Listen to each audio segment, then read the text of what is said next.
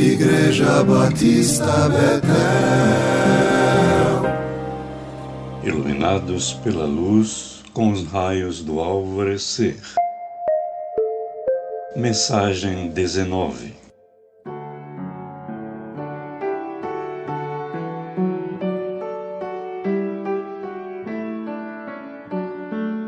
Ela dará à luz um filho e lhe porás o nome de Jesus porque ele salvará o seu povo dos seus pecados.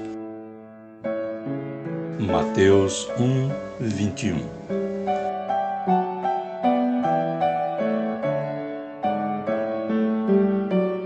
A Bíblia Sagrada, nos seus dois testamentos, mostra Deus se comunicando com pessoas do seu povo de várias maneiras, uma delas através dos sonhos. Ele utiliza essa dimensão onírica, instrumento de descarga de tensão e repouso da nossa psique, para revelar sua vontade, seja indicando caminhos novos a seguir, sinais de alerta para reorientar o viver e bênçãos que estão a caminho. Na tradição mais antiga de Israel, vemos Deus se comunicando com Jacó através do seu famoso sonho da escada que descia do céu e tocava a terra. Vemo-lo também se comunicando com José, apelidado pejorativamente por seus irmãos de o sonhador. Vemos Deus utilizando-se dos sonhos para falar aos seus profetas. Em situações de tensões, Deus as distende usando sonhos para revelar também sua presença e companhia solidária.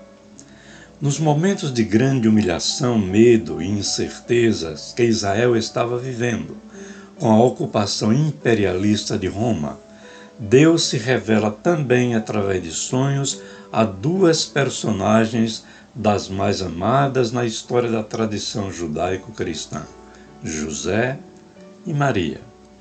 Eles estavam constituindo uma família e Deus abençoa, acolhe o desejo de ambos tornarem-se marido e mulher e quer usá-los como instrumentos de graça para toda a humanidade. No sonho mariano, Deus utiliza um anjo para que comunique a Maria sua missão singular e única na história da salvação da humanidade. Primeiro, ele lhe faz uma promessa dizendo que ela dará à luz um filho a promessa informa que esse filho será do sexo masculino. A seguir, ele dá uma ordem quanto à identidade do menino através do nome. O nome que você colocará nele será Jesus. Esse nome não era desconhecido de Maria, porque é o nome de Josué no Antigo Testamento e Yeshua na língua hebraica. Evoca, portanto, a figura legendária do substituto de Moisés, que entrou na terra prometida comandando o povo de Israel. A outra palavra do anjo é de novo uma promessa, porque ele salvará o seu povo dos seus pecados. Porque o povo estava naquela situação aflitiva, porque se desviara da rota estabelecida por Deus. E que é pecado, conforme a Bíblia?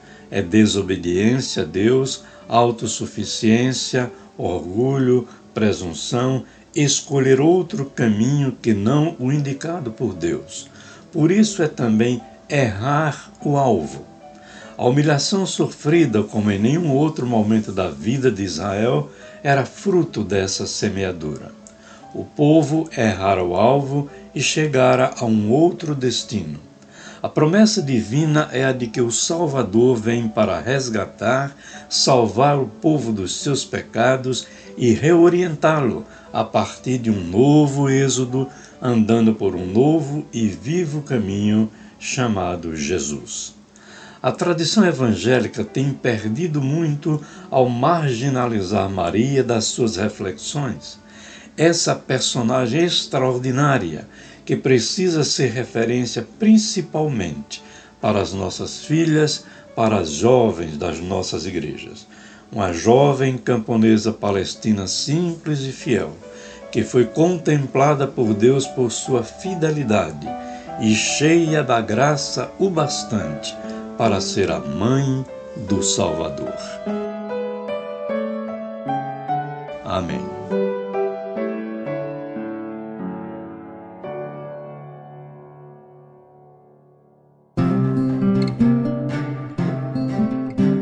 Igreja Batista Betel